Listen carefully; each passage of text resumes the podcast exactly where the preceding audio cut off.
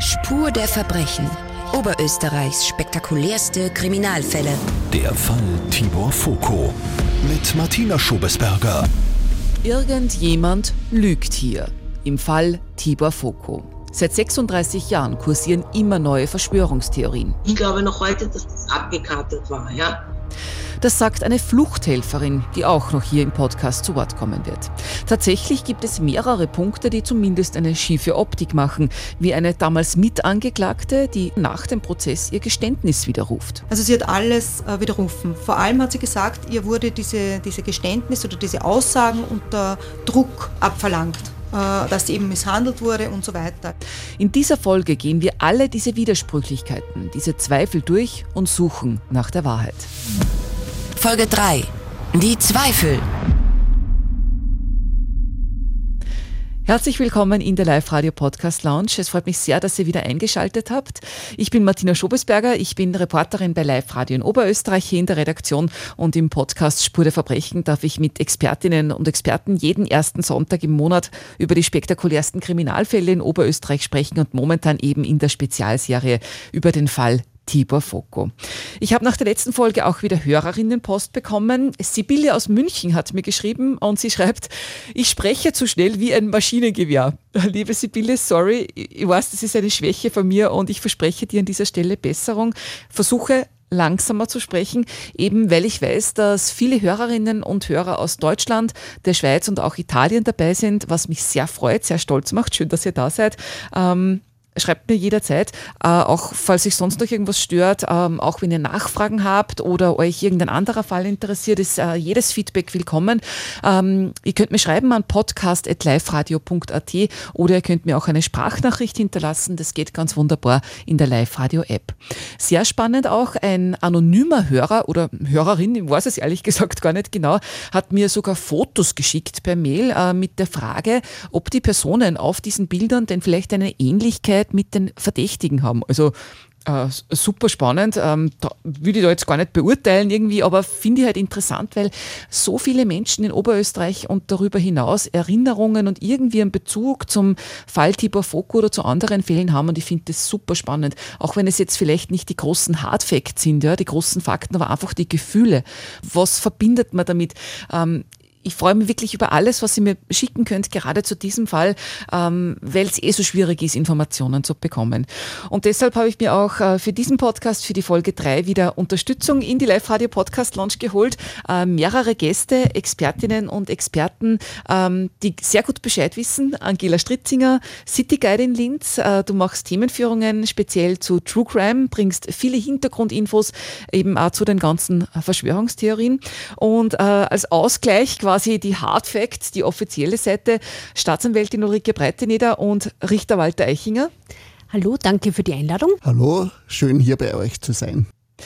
Schön, dass Sie hier sind und vielen, vielen Dank dafür. Sie haben sich die Originalgerichtsakten mit den Ermittlungen angesehen und ich bin wirklich umso froher, dass äh, Sie beide, natürlich alle drei hier seid, weil sich ja offizielle Stellen in diesem Fall, Tipo Foco, sagen wir, sehr zugeknöpft geben, aber wir zu viert hier mit unserer Range, mit dem Zugang zu den Akten und ihrem Wissen, den Hintergrundinfos, können wir das Ganze heute schön der Reihe nach abklopfen. Das ist eben umso wichtiger, weil es heute um die Zweifel und äh, die Fragezeichen geht, die sich im Laufe der letzten 36 Jahre aufgebaut haben. ein quasi riesiges Mysterium um den Fall Tibor Foko. Angefangen hat alles im Jahr 1986, wenn wir das noch einmal der Reihe nach abklopfen. Da wird in Linz beim Barbara Friedhof eine junge Frau ermordet, erschossen. Verhaftet wird bald darauf Tibor Foko, ein ehemaliger Motorradrennfahrer, als Zuhälter neu im Geschäft im Rotlichtmilieu. Mit ihm verhaftet werden eine Prostituierte, die für Foko arbeitet und ein weiterer Mann, der beim Mord geholfen haben soll. Dieser Mann und Foko werden dann später in einem ersten Prozess wegen Mordes ins Gefängnis geschickt. Die Angeklagte, die Frau, geht wegen entschuldigenden Notstandes frei. Tibor Foko flieht dann aus der Haft und ist seither ein Phantom. In diesen Jahren haben sich jede Menge Theorien in diesem Fall angesammelt, sind weitergesponnen worden und das schauen wir uns heute an. Aber schön der Reihe nach. Angela Stritzinger, was sind denn in diesem Fall so diese Dinge, wo man sagt, naja, man weiß nicht genauer, was da alles oder muss man da vielleicht noch mal genauer hinschauen? Mhm. Mysterien, das ist ein total gutes Stichwort, ja, weil es wahrscheinlich auch, auch solche sind, ja. Äh, in den Medien wird da viel kolportiert und, und ich werde auch viel gefragt in den Touren. Ähm, wichtig ist für mich zum Beispiel, dass ich da immer wertfrei bleibe und genauso werde ich das jetzt auch weitergeben, vollkommen wertfrei. Ähm, es war dann schon so, dass äh, im Jahr 1993 ähm, die ähm, angeklagte Prostituierte, die dann eben wegen entschuldigten Notstandes, wie ich auch gelernt habe, ähm, zu, also ähm, freigesprochen wurde, zurückgekommen ist und alle ihre Aussagen äh, widerrufen hat. Das räumt natürlich viel Raum für Spekulation ein.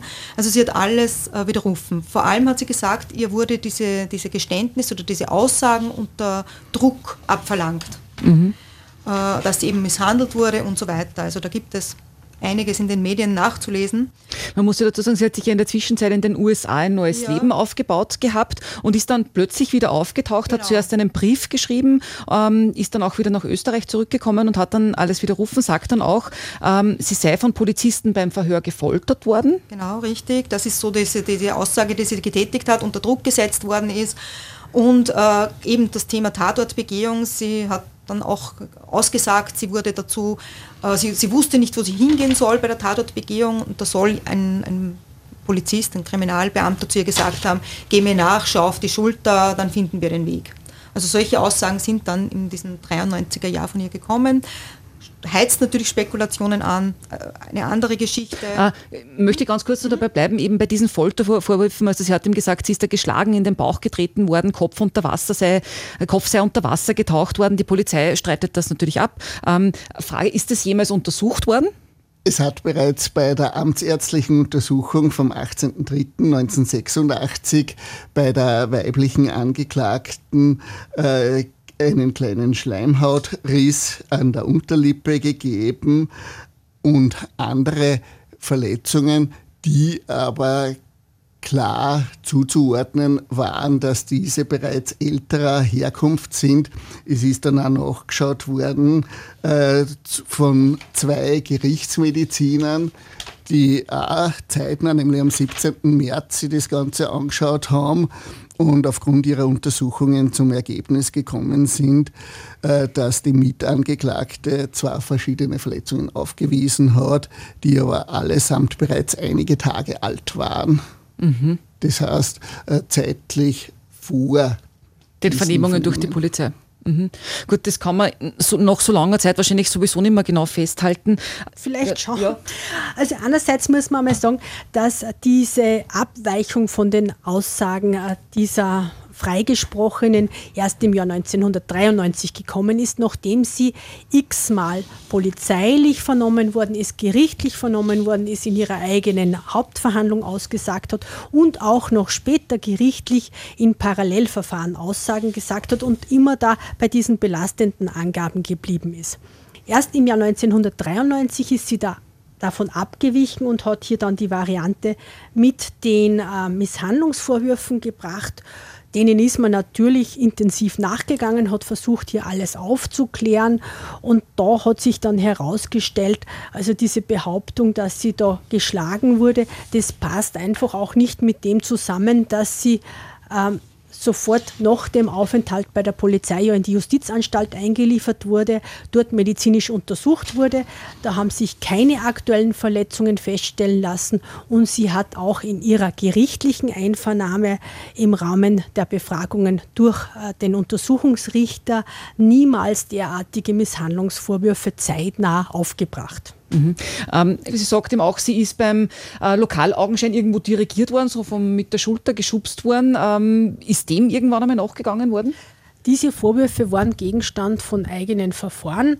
Ähm, es hat einerseits die Freigesprochene behauptet, sie wäre da irgendwie dirigiert worden beim Ortsaugenschein, aber auch Tibor Foko hat im Zuge seiner Misshandlungsvorwürfe diesen Vorwurf aufs Tapet gebracht. Das ist eindeutig durch den Videomitschnitt vom Ortsaugenschein widerlegt. Das ist ja damals aufgezeichnet worden und zwar extern, nicht von der Justiz. Und da hat man ganz genau gesehen, dass hier da keine Direktiven der Polizei gab, um irgendwen in eine Position zu drängen oder irgendeine Handlung darzustellen. Genauso die Vorwürfe, die Tibor Foko etwa im Jahr 1990 aufgebracht hat. Dort hat er behauptet, er wäre von der Polizei misshandelt worden, um von ihm ein Geständnis zu erpressen. Da hat er zum Beispiel behauptet, es wäre im polizeilichen Anhaltezentrum die Bodenheizung so hoch hochgedreht worden, dass er von einem Bein auf das andere hüpfen musste und sich dann auf die Toilette flüchten musste. Dem ist man technisch und medizinisch intensiv nachgegangen, hat geschaut, ist es überhaupt möglich, die Heizung so hoch zu steuern und wie wären da die medizinischen Auswirkungen und das hat sich alles als völlig haltlos dargestellt. Und dementsprechend sind auch die Verfahren gegen äh, die involvierten Beamten eingestellt worden. Genauso auch der Vorwurf, Tibor Foko wäre geschlagen worden. Wie auch die Freigesprochene ist Tibor Foko unmittelbar nach der Hafteinlieferung in die Justizanstalt medizinisch untersucht worden. Da waren überhaupt keine Verletzungen, die mit diesen aktuellen Misshandlungen irgendwie in Einklang zu bringen gewesen wären. Mhm. Ähm, ganz von diesen äh, Misshandlungsvorwürfen abgesehen, welche Geschichte hat sie denn dann in diesem Brief erzählt? Also was soll denn dann stattdessen passiert sein? Weiß man das überhaupt, was sie denn Gar nichts hat gesagt. Sie hat nur gesagt, mhm. nein, nicht einmal so richtig, also nicht einmal in dem Sinn, dass sie gedrängt worden wäre, in Foko zu belasten, nicht einmal das hat sie behauptet. Mhm. Sie hat nur behauptet, dass da, da Misshandlungen durch Beamte der Polizei gegeben hat. Also keine neue Geschichte? In dem Sinn eigentlich keine neue Geschichte. Mhm. Ähm, und nur mal ganz kurz, äh, die Angela, du hast es zwar schon angesprochen, aber die Frau ist ja in den USA ähm, und, und hat eben jetzt ihre Aussage geändert. In irgendeinem Fall kann ich das so sagen, muss sie ja jetzt gelogen haben. Entweder in der Vergangenheit oder jetzt. Irgendeine Variante stimmt nicht. Ja? Drohen ihr dadurch irgendwelche Konsequenzen? Sie hat derzeit nach wie vor einen offenen Strafantrag wegen des Verdachtes der falschen Beweisaussage mit einer angedrohten Freiheitsstrafe bis zu drei Jahren. Das Verfahren ist nach wie vor aufrecht und kann genauso wie das Hauptverfahren gegen Tibor Foko fortgesetzt werden, sobald sie greifbar ist. Das heißt, sobald sie nach Österreich kommt, würde sie wieder vor Gericht stehen, eben deswegen. Genau, also es gibt einen, ein nach wie vor aufrechtes Verfahren, das sich im Stadium der Hauptverhandlung befindet und dort wäre dann wieder anzuknüpfen, wenn diese Beschuldigte greifbar ist. Mhm. Jetzt kann man natürlich sagen, was hätte sie denn davon, ähm, ihre Aussage zurückzunehmen? Wann, wann sie macht sie damit nur selber wieder strafbar? Ja, gute Frage. Also das ist ja, das ist ja genau das, wo wir uns jetzt in der Spekulation bewegen. Ja? Also das heizt einfach an. Ähm, ich weiß es nicht, das kann sie wahrscheinlich nur selber beantworten. Mhm. Wir nicht. Dass Personen ihre Aussagen abändern, ist bei uns Tagesgeschäft. Es kommt eigentlich fast in jedem Verfahren vor, wo es nicht von Anfang an eine geständige Verantwortung gibt. Und das ist eben auch der Kernbereich der Arbeit sowohl bei der Staatsanwaltschaft als auch bei Gericht zu, abzuwägen und zu beurteilen, wem oder was äh, könnte man glauben, was ist glaubhaft und was passt halt vielleicht mit anderen Ermittlungsergebnissen überhaupt nicht zusammen. Okay, also um das einzuordnen, das ist nichts Außergewöhnliches, dass jemand seine Aussage ändert. Das ist tagtäglich. Okay, gut, das zu dem, aber es gibt ja noch weitere Punkte, wo man ja. sagt, naja, das wirkt ein bisschen eigenartig. Genau, weitere schiefe Optik vielleicht äh, ist, dass die Frau von Tibor Foko ja, anfangs eben, haben wir schon gehört, ein Alibi gegeben hat, dieses zurückgerufen hat, auch aus den Gründen, die wir schon gehört haben. Aber äh, sie hat dann in Folge einen der führenden oder maßgeblich beteiligten Kriminalbeamten geheiratet. Mhm. Und ähm, ja, Liebe, wo Liebe hinfällt, aber natürlich für diesen Fall auch wieder sehr speziell. Wo ich viele Fragen bekomme natürlich, ja, mhm. die jetzt ich könnt, nur bedingt beantworten kann. Jetzt könnte man natürlich sagen, die haben ja. Sie indirekt bei der Arbeit kennengelernt. Kann man so sagen. Mhm. Wirkt aber natürlich irgendwie, ja, bei pikant. Fall halt besonders, ja. Ähm, auch medial mh, nachzulesen und verfügbar ist, dass es angeblich einen Einbruch bei äh, einem ein Jahr der sechs Gerichtsgutachten gegeben hat und dass es viele Jahre später angezeigt wurde auch etwas, das das Ganze ein bisschen anheizt. Wo es ihm darum geht, sind da vielleicht Beweisstücke weggekommen. Ganz genau. Wobei ähm, es, es gibt, glaube ich, nur ein Beweisstück, wo man sich nicht ganz sicher ist. Da geht es um irgendein Taschentuch. Es gibt äh, ein fragliches äh, Fundstück, das jetzt nicht mehr greifbar war. Da handelt es sich um ein Taschentuch, das so die Schilderungen der damals mit angeklagten Prostituierten von ihr verwendet worden sein soll, um sich ihre eigene Verletzung abzutupfen. Und das war jetzt dann nicht mehr verfügbar. Es kann natürlich auch sein, dass das im Zuge der Untersuchung verbraucht worden ist. Das heißt, man hat da so viel runtergeschnitten und analysiert, dass da nichts mehr übrig ist. ist das damit gemeint mit verbraucht? Ja, oder? also dass das im Zuge der Untersuchung dann zur Gänze verwendet worden ist Mhm. für die Untersuchung. Also- Hat aber in Wahrheit jetzt für den Tatvorwurf ähm, keine ausschlaggebende Bedeutung. Äh, Immer wieder im Raum steht auch das Thema, ja, wollte der Mitbewerb ihn ausschalten? Der Bandy Club war sehr erfolgreich. Ähm, ja, bietet hat auch wieder viel Raum, nennen wir es so. Ja, also das Milieu hat die eigenen Gesetze. Auch hier werde ich immer wieder gefragt zu diesem Thema. Kann ich natürlich auch nicht beantworten, aber ist halt einer dieser Punkte. Ähm, vielen ist auch das Tatmotiv zu wenig, nach wie vor. Die sagen, okay, das ist zu wenig. Andererseits, ähm, Also das Motiv, ähm, Das dass er Motiv- sie abwerben wollte, sie Genau. aber nicht für ihn arbeiten wollte. absolut, ja, also dieses Tatmotiv ist manchen einfach zu wenig. Wobei, äh, wenn jemand äh, ein cholerisches Gemüt hat, ist wahrscheinlich fürs Hochgehen das Motiv dann oft zweitrangig. Ja? Also da kann Mhm. es wegen der, weiß nicht, der Zahnpastatube im Badezimmer sind schon Morde passiert. Also, aber auch das höre ich immer wieder und auch das Thema mit den Blut- und Spermaspuren, dass die Afoko, Tibafoko nicht zuordnenbar waren, das ist auch noch so ein Thema, das eben diesen, äh, diesen Zündstoff noch in diesem Fall bietet, der diesen Fall noch immer so ja, interessant und, und als Publikumsmagnet sozusagen darstellt. Und was natürlich auch noch ein großes Thema ist, dass äh, Geschworene später sagen, ja, der Prozess ist durchgepeitscht worden, sie seien dadurch gefälschte Beweismittel irregeführt worden, von Ermittlern gelenkt und getäuscht worden. Überhaupt der Prozess, sie, sie hätten keine Möglichkeit gehabt zu fragen, das ist alles so schnell gegangen. Ähm, wir haben zwar eh schon drüber gesprochen, aber man, wie kann man denn das einordnen? Ist da was durchgepeitscht worden? Hat man, das, äh, hat man die, die Geschworenen da quasi an der Hand genommen und durchgeschleift? Also das Durchpeitschen, das Sie erwähnt haben, kann man gar nicht bestätigen. Es hat 20 Verhandlungstage gegeben, äh, wo die Beschuldigten ausgiebig vernommen worden sind. Man darf auch nicht vergessen, dass auch die Geschworenen selbst, die ja später zu entscheiden hatten darüber, äh, ausführlich von ihrem Fragerecht, von ihren Fragemöglichkeiten Gebrauch genommen haben. Die Geschworenen haben immer wieder äh, Fragen an die einzelnen Angeklagten gestellt, haben aber auch an die einzelnen Zeugen auch kritische Fragen äh, immer wieder äh, gestellt. Sie waren beim Lokalaugenschein dabei, der, der ist ein zweites Mal nachgestellt worden über Ersuchen äh, der Geschworenen. Es sind 73 Zeugen vernommen worden, viele Gutachter. All das führt den Vorwurf, dass der Prozess durchgepeitscht worden sein soll, ja wirklich ad absurdum. Was natürlich auch dazu beiträgt, ist, dass dann ja ähm, 1996 der, der verurteilte Mittäter dann in einem dreitägigen Wiederaufnahmeverfahren freigesprochen worden ist. Also er ist ja dann unschuldig gesessen, ist dafür dann auch entschädigt worden mit 235.949 äh, Schilling plus Zinsen. Ähm, außerdem muss ihm die Republik Österreich auch eine Rente zahlen. Ähm, ich meine, wie oft passiert es, dass jemand nach vielen Jahren ähm, aus dem Gefängnis rauskommt, weil es dann heißt, ja, er war es doch nicht, er ist doch unschuldig. Zwei Punkte. Es gibt nichts dran zu rütteln. Der Mitangeklagte ist mit 5 zu 3 Stimmen von den Geschworenen freigesprochen worden. Damit ist er freigesprochen. Damit gebührt ihm nach dem strafrechtlichen Entschädigungsgesetz auch eine Entschädigung. Da gibt es Sätze, die richten sich nach der Dauer der Anhaltung, die richten sich nach den äh, persönlichen Verhältnissen des Inhaftierten.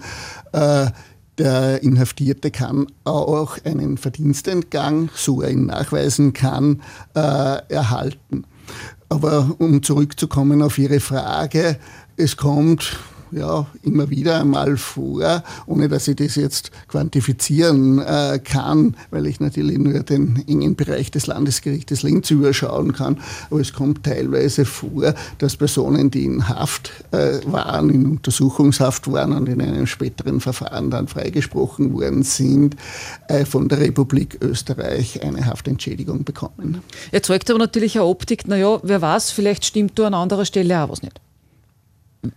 Naja, es ist, äh, wie funktioniert ein Strafverfahren? Ganz, kurz, die, die, die Staatsanwaltschaft bringt eine Anklage ein aufgrund einer äh, Verdachtslage. Jetzt ist natürlich eine Verdachtslage was anderes als ein Schuldnachweis. Und auch zudem sind die Gerichte da, dass man nach einem nach einer Hauptverhandlung oder nach mehreren Hauptverhandlungen äh, dann entscheidet, was ist von dieser Verdachtslage, die vorher völlig zu Recht angenommen worden ist von der Staatsanwaltschaft, weil sonst könnt ja nicht anklagen, was ist da übergeblieben. Für uns Richter gilt eine andere Prämisse und die gilt auch für die Geschworenen. Es muss ein Tatgeschehen, um einen Täter zu verurteilen zu können, mit an Sicherheit grenzender Wahrscheinlichkeit nachzuweisen sein. Und das ist doch ein wesentlicher Unterschied zu einer Verdachtslage. Und es ist schlicht und ergreifend Aufgabe der Gerichte, auch frei zu sprechen. Ich bin ein bisschen sprachlos. Wieso? Ja. Ja, für, also wenn man nicht Jurist ist, ist das ist das, ist das schwer zu verstehen. Ja, Ja. wirklich. Mhm. So, sonst braucht man uns Richter nicht. Dann braucht man nur die, die, die, die Staatsanwaltschaft, die klagt an einer Verdachtslage und, und, und Es das kann war's sich ja dann. oft im Verfahren was ändern. Es kann zum Beispiel ein neues Beweismittel aufkommen, nachdem man Anklage erhoben hat. Es kann sich zum Beispiel jemand berechtigt einer Aussage entschlagen, dass man dann seine ganze bisherige Aussage nicht hat und da ein wesentlicher Punkt dann in der Beweiskette wegfällt. Also es sind verschiedene Gründe, warum sie auch sogar nach einer Anklage an der Verdachtslage was ändern kann. Es sich auch Motive auftun, da- dass irgendein Zeuge aus irgendeinem persönlichen Motiv irgendwas äh, Falsches oder Unrichtiges sagt oder irgendwas verschweigt aus einem ganz persönlichen Motiv. Aber was konkret hat sich bei diesem Mann dann verändert, dass er jetzt freigesprochen worden ist? Kann man das sagen? Haben die Geschworenen entschieden. Genau, der Freispruch gründet sich auf den Wahrspruch der Geschworenen. Die Geschworenen haben auch nach einer dreitägigen Hauptverhandlung die Beweise, die dort vorgeführt äh, worden sind, gewertet und sind mehrheitlich, nämlich fünf von acht, zum Ergebnis gekommen, dass nicht diese mit an Sicherheit grenzende Wahrscheinlichkeit vorhanden ist für einen Schuldspruch, sondern dass Zweifel da waren. Und es gilt auch im österreichischen äh, Recht der Zweifelsgrundsatz. Es gibt Verfahren, wo man wirklich nicht sagen kann, die Version A ist gleich wahrscheinlich wie die Version B. Es hat die Version A was für sich, es hat die Version B was für sich und man kann es nicht sagen. Da gibt der Gesetzgeber äh, klar vor, im Zweifel für den Angeklagten.